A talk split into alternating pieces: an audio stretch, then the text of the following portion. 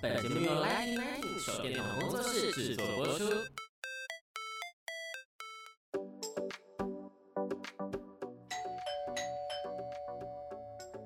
Hello，老师，准备好了吗？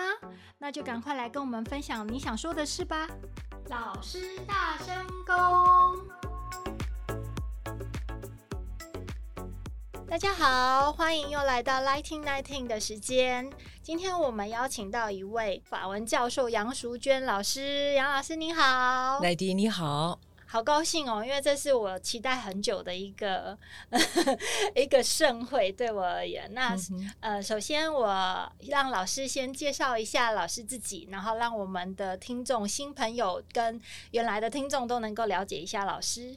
好，谢谢奶迪。呃，感谢乃迪啊，邀请我来上这个节目。我说真的，我也非常的期待，因为我也没有上过这样的节目，第一次 啊。我自己本身是在一九九五年就在教育广播电台啊，有上一些法文课程，可是不太一样。那时候的这种气氛，那时候的技术。跟现在完全不一样，所以非常感谢乃迪啊，今天让我有机会来尝鲜啊，真的很开心，谢谢谢谢。然后呢，讲到法文，我现在当然都是从事法文的工作也很久了，嗯，那对法文来讲，从以前到现在。对这个法文就是一见钟情啊！到目前为止啊，虽然教那么多年，还是这么的热爱法文。对，我没有看过，就是对法文的一个执着跟他的一个推崇。对，因为法文真的是一个很美的语言。嗯啊，那当然有人说世界上最美的语言应该是意大利文啊，我也认同。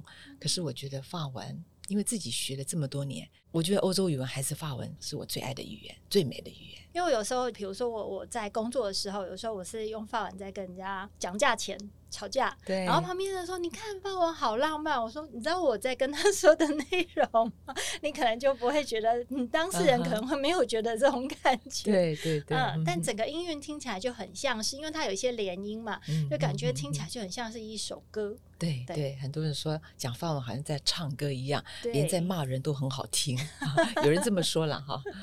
我觉得这个可能是我们都还是这么爱着法文的一个原因之一哦。对，那呃，老师就是我们这一次来的话，其实我很想要让很多的听众去更了解到说，目前因为我们在一开始接触法文的时候哦，对，而有一个小小的插曲很好玩，那个时候台湾对于法文的虽然媒介。很少，或者是资讯其实是很少的。嗯、就我还记得那个时候，我有一个老师啊，他跟我们讲说，如果我们回去准备，而且回答对问题之后呢，会送我们一个 metro，就是地铁的地图。Oh, OK。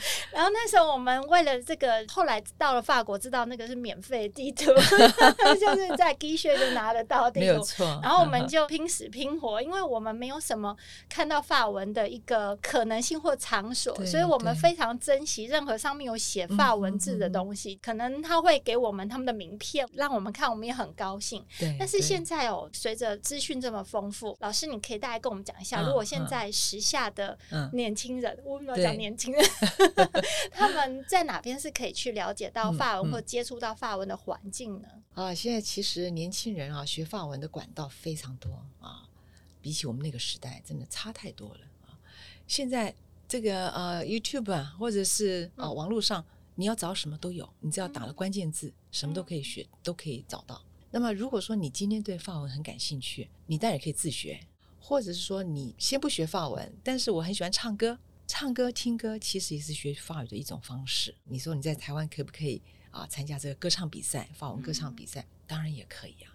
哦，所以台湾可以参加法文歌唱比赛，当然可以、啊。其实我们只是因为喜欢唱歌这样吗？但不懂法文，不懂法文也可以唱歌，也可以，可以。哦、当然，就是唱歌最主要是要声音嘛。嗯、那语言其实是其次。我曾经啊、呃、跟同学们讲过，就是说，Gahou 他是啊、呃、加拿大人啊、呃、加拿大魁北克的人，嗯，可是呢，当他唱歌的时候呢，他没有这个口音，讲话没有这个魁北克人的口音，没有，好酷哦，哎，可是他讲话有这个那个有这个腔调腔调了啊，所以就是说，当你想要唱一首法国歌、法文歌曲。嗯你只要把你声音表现出来就可以了，嗯、那些字呢都可以克服的，嗯、所以非常的欢迎大家可以来参加这个法语歌曲比赛。怎么参加啊？因为台湾有一个中华民国法语教师协会，嗯，那这个协会呢，在每一年大概在三月二十号，因为三月二十号是一个国际性的法语日，嗯，那在这一天呢会。举办这个法语歌唱比赛，嗯，哦、但是要在三月二十号之前就先有初赛吗？还是那一天才是初赛？呃，我们都没有初赛了，都没有了。以前还有初赛，对对对，没有错。那当然，我们在一月份的时候就会发出通知了，是啊，那要让大家有大概两个月的时间准备。嗯，那么如果你们有兴趣的话，现在就开始准备啦。啊，对，那这个讯息，那我们就再提供给大家。对对对，这讯息我们一定会把它公布在我们的粉砖跟我们下面的资讯。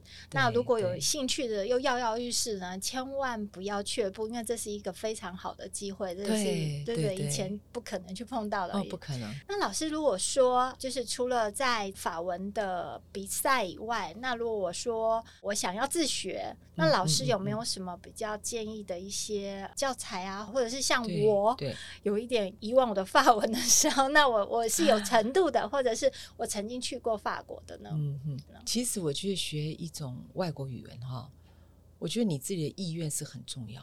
嗯，那有些人他根本不要从这个语言开始学，他可以先从了解这个文化，也是一个很好的方法。但是如果你今天讲到这个国家去的话，我觉得要多少懂这个国家的语言，你去了之后呢，你会觉得很自在。没有错，现在。英文国际之语啊，从以前到现在都是如此。可是今天我到了意大利，如果我会几句意大利文，我在看菜单，我在跟人家讲话，我好像有深入其境，我觉得很好，有融入在那个国家的那个社会里头，很棒。所以，如果你今天想要学法文，讲起来法文不是那么好学的。说真的哈，就是大家觉得说法文是一个很浪漫的语言，这个国家人都很浪漫，没有错。可是你要怎么样去进入这个法语这个世界呢？是，我觉得还是有阶段性啊，所以我觉得阶段性看你真的要学到哪一个程度。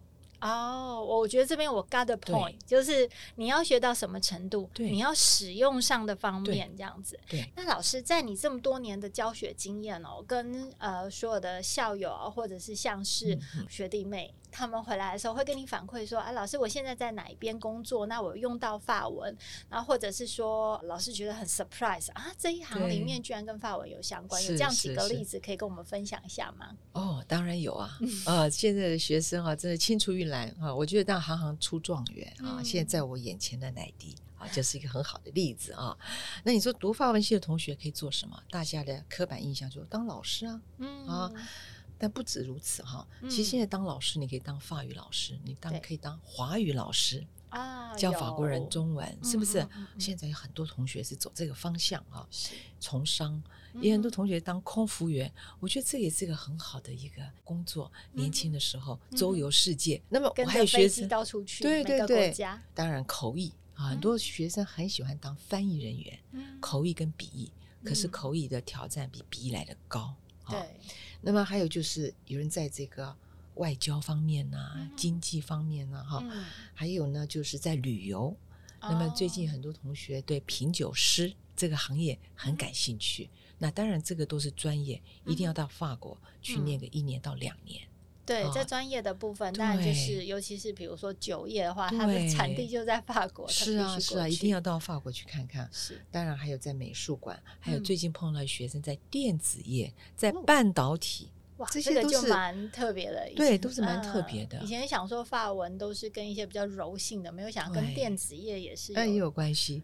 所以行行出状元。其实我是在想说，因为现在英文是当然是国际之语哈，现在年轻人会一种外国语言真的不够了哈，啊，能够学欧洲语文当然最好了啊。当然现在日语在台湾也是非常盛行，日语、韩语。嗯，好了，你会英文，你会日语或是韩语。一定要选一个欧洲语言，欧洲语言，哎，一定要，哦、才能开阔你的视野，而且在工作上或许都有帮助的。嗯，我相信，因为有一些属地，那大家就想说，呃，这个会跟欧洲语言有关系？有，他们当初都把它分得好好的。这个这个是他的殖民地，对对，对。所以其实到那边的话，如果会讲一个欧洲语言的话，他们会觉得哦，人亲土亲，好像就变成马上变成自己人了，这样。对对对，嗯，这真的是有差异性的。所以我们现在在学法文的话，我觉得说最频繁就是旅游这样子，就是我们出国去旅游就会碰上。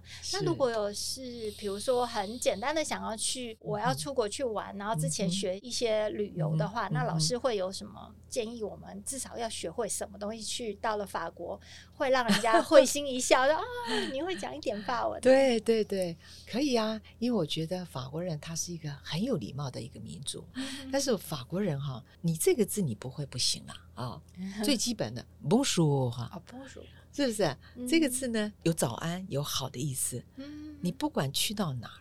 嗯，你一定要这个字要会，要学到道地的法国人怎么讲，Bonjour 哈，是不是？啊、我见到你，我进了银行，我要讲这句话。我今天迷路，我问警察，我也要讲这句话。嗯，先把这个 Bonjour 和这个字讲出来。破冰的感觉，对，怎么样？至少就有礼貌。对，我曾经跟学生讲过一件好玩的事情，嗯、真的是亲身经历了哈。啊因为我有点路痴，你知道吗？哈，所以我到法国去，我根本也想说，好吧，那练习一下我的法文啊。嗯、我就看到警察跟他问路，那我真的是问对人没错，嗯、可是我不礼貌，因为我忘了跟他讲 Bonjour 哈，Bonjour Monsieur，是不是？所以还是要讲 啊。嗯、所以这个让我有一个很深刻的印象，Bonjour 哈这个字一定要会啊，是打招呼嘛，所以打招呼语要会用。嗯、虽然现在这个嗯网络都很发达哈，可是我觉得。在我们这一个年纪的老师们或者是朋友们，我们还是希望有一本书带在身上。嗯嗯啊，当然现在你可以拿这个你的 iPad 啊、iPhone 都很简单，嗯、可是我就一本书带在身上，那种感觉是不一样。有有，上次有一位那个也是我们淡江的学妹，对，她是现在是个旅游作家，专门在写旅游跟部落格。她、哦啊、就说，呃，未来去旅行，她还是建议大家身边有一本书。对，对没有错，因为如果你的 iPhone、iPad 没有电了，你还是没有办法找到你要的东西啊。是，这个经验我有，很难讲啊，对不对？当场就世界末日了。是啊，是啊，所以现在我们在说书信来往，我还是很喜欢收到学生给我的信。那种展开性的感觉不一样，对，里面满满的文字，跟你现在寄一个 email 过来，那感情真的不一样。嗯，对，而且书信我们还考究到说，哎，他用的那个纸啊，然后他写的字的那个漂不漂亮啊？对呀，对呀，对呀，对呀，各方面这样。从他的字迹啊，对不对？所以我现在想讲一个很好玩的事情，我不知道现在年轻人他们怎么样来表达自己的情感，不用书信的嘛？对，那用什么呢？一些表情吧，然后一些通俗用语我都不知道的用语。OK OK OK。嗯嗯嗯。那老师如果说呃，在我们这疫情之后啊，未来你的发展在发文的部分，你会有什么样的一个创新 idea 吗？还是？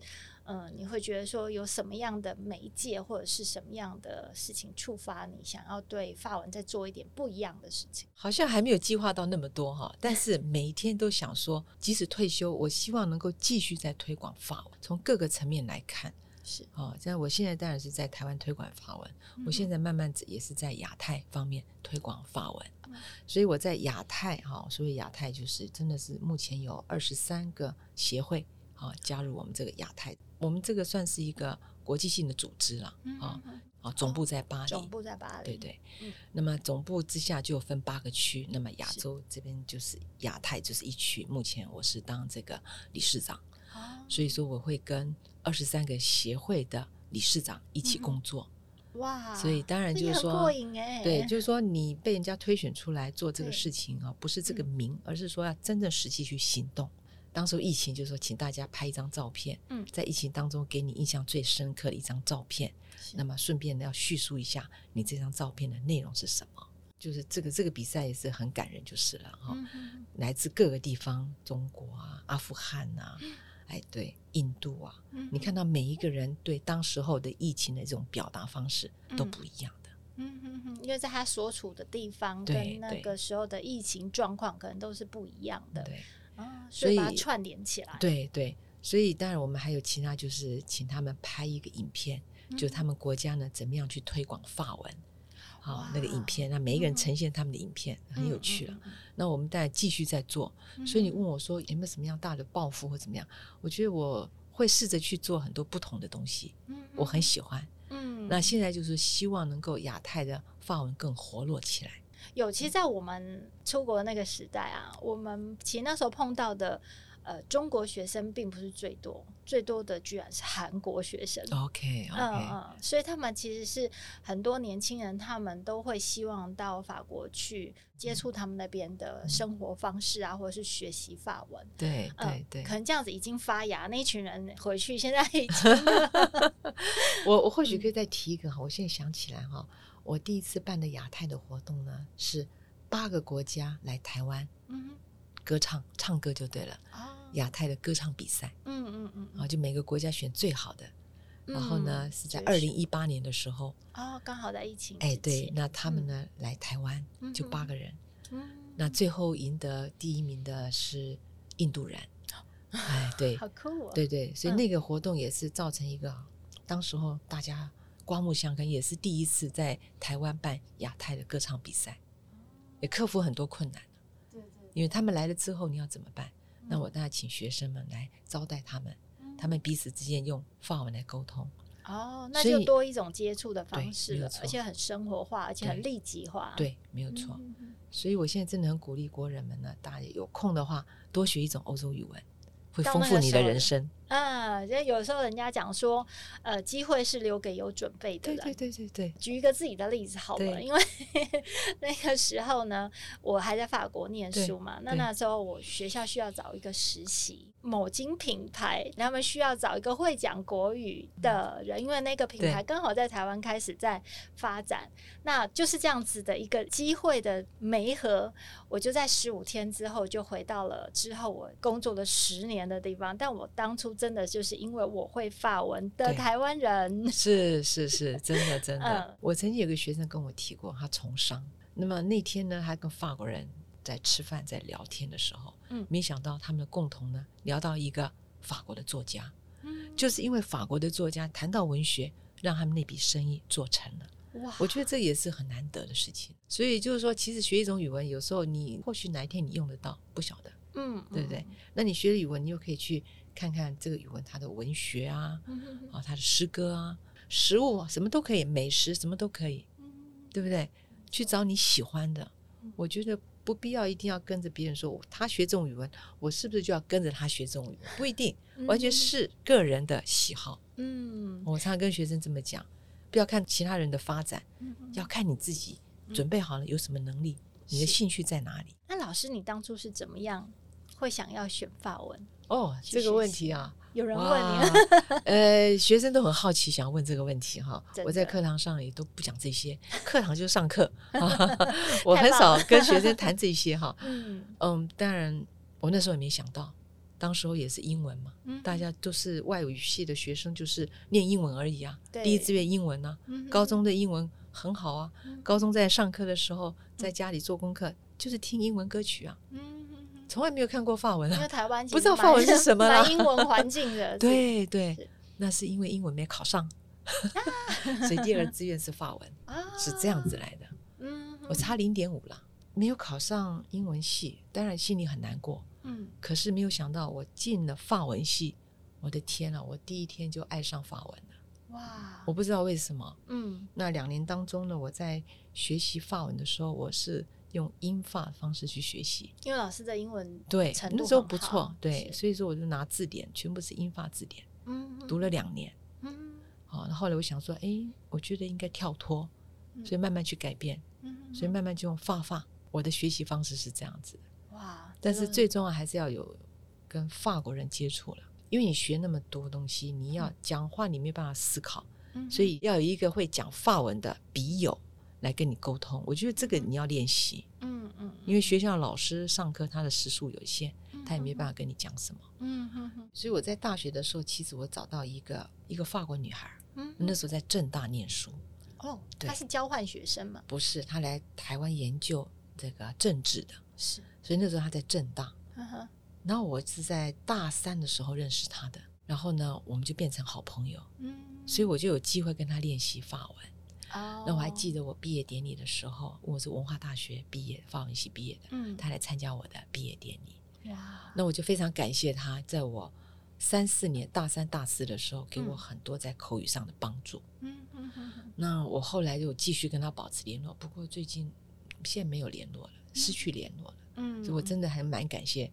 他在我大三、大四的时候，在口语表达给我很大的一个支持。其实我我到了法国的时候，我觉得，呃，自己学就像老师讲的，这个不同的程度跟不同的层次，嗯、到了那边的话，就会有深深的感觉，嗯、就是啊、哦，原来自己还缺了这么一大块。在那个时候，真的就是有一对法国人，他真的就很认真的把我认成他的女儿，所以我是在一个纯法文的状况之下，因为我跟他们去度假，跟他们就住在他们家那样，真的就学习到法文，所以我其实呃也很能感受老师讲到说，法文其实要真的学到一个程度的时候，就变直觉反应的时候，其实是需要时间，还有需要量。没有错，要很大量的这个可以有人让你听说读写倒是我觉得这是自己可以做得来，嗯，但听说你一定要有互动这样子，对对对。那其实就真的是因为这样，然后之后当然也是因为我的工作环境这十几年都在法商，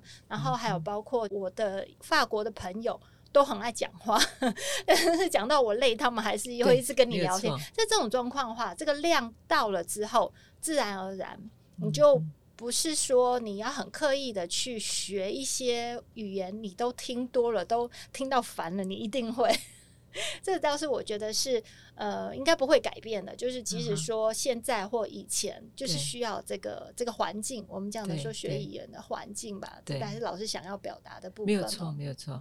其实我觉得学一种语文有时候不要苛求太多哈，真的完全是看你需要到哪个境界，这是你个人去决定。但是就是说。呃，不要对这种语言有所谓的畏惧感，因为有些人他对学一种新的东西他有畏惧感。你只要先去接触，你先做了再说。诶，或许你觉得这个语言对你来讲不适合，你再换嘛。对啊，嗯、呃，我觉得人可以尝试很多新鲜的东西了。啊，不要辜负自己的本能呐、啊，自己其实人有很多潜力的。我觉得老师，呃，应该用这句话，也让很多学生可以从本来想说放弃了，嗯、可能就再试一下，再试一下这样子。对，对嗯，不要放弃自己，因为真的每个人潜力无穷，潜力无穷，只是没有人去给你开导而已。所以以后如果说初次想要接触法文，跟呃对法文可能已经有一点了解的，其实我们都可以跟老师谈一下，因为我觉得老师其实在这 方面经验非常丰富，而且老师是很乐于可以去告诉我们说要怎么样去转个弯，或者是再做点什么。但我不是说要打广告了哈，只是说 呃在这么多年来哈写了一些书啊，那大部分的书都是跟。其他人合作，嗯，因为我很喜欢跟人家合作，嗯，我觉得跟人家合作当中会激出更多的火花出来，知道吗？哈，嗯，所以我最近觉得说，我觉得书本哈，真的也可以帮助一个人学习一种东西，因为毕竟你可以每天看到这本书，你可以随时去翻，随时去复习啊。嗯，所以在我做的这么多书当中，我们在做书的理念也都是为谁做，内容是什么，我希望它能够达到什么样的程度。所以我们都有精心设计。那我想我也不用讲书名啊，大家只要在那个呃，在网络上打一下我的名字哈，那你就可以找到一些。或许你要想学文法啊，嗯啊，或者是说绘画，嗯，你就可以找到这相关的一些资料。那我们很细心的小编也会帮我们把这个资料都放在我们的粉砖。如果大家有兴趣的话，谢谢也可以从我们的粉砖里面去把这个宝贵的资料捞出来哦。哦那谢谢你哦，奶迪，谢谢你哦，真的。不会不会，我觉得就是呃，我自己享受到法文的浪漫，法文带给我的一个不同的领域，真的就是开了一个窗。然后开了另外一个世界，那我希望说这份喜悦、这份快乐可以跟更多线上的朋友去分享。对对。那但是我们呢，今天不能所有的那个宝都掏完，所以我们要分，我们要有稍稍神秘的地方，然后作为我们未来让大家可以在一步一步，就像发掘发文的美好一样。那今天老师的美好呢，我们可能就要在这里呢先告一个段落，然后之后呢，再请大家随时关。注我们的 IG 粉砖，还有我们的 Podcast。那之后我们就会有更惊奇、更不同的话题，跟老师一层一层的开启这法文的世界。那今天我们的访问就到这里。那希望说大家如果有兴趣的话，都可以在下面留言，然后我们也会把老师的联络方式在下面跟大家说。那欢迎大家能够跟我们有很好的法文互动，开启我们的法文之旅。那今天的 Nineteen Nineteen 就到这边告一个段落。那谢谢大家，谢谢老师，谢谢奶迪，谢谢，谢谢，拜拜，拜拜。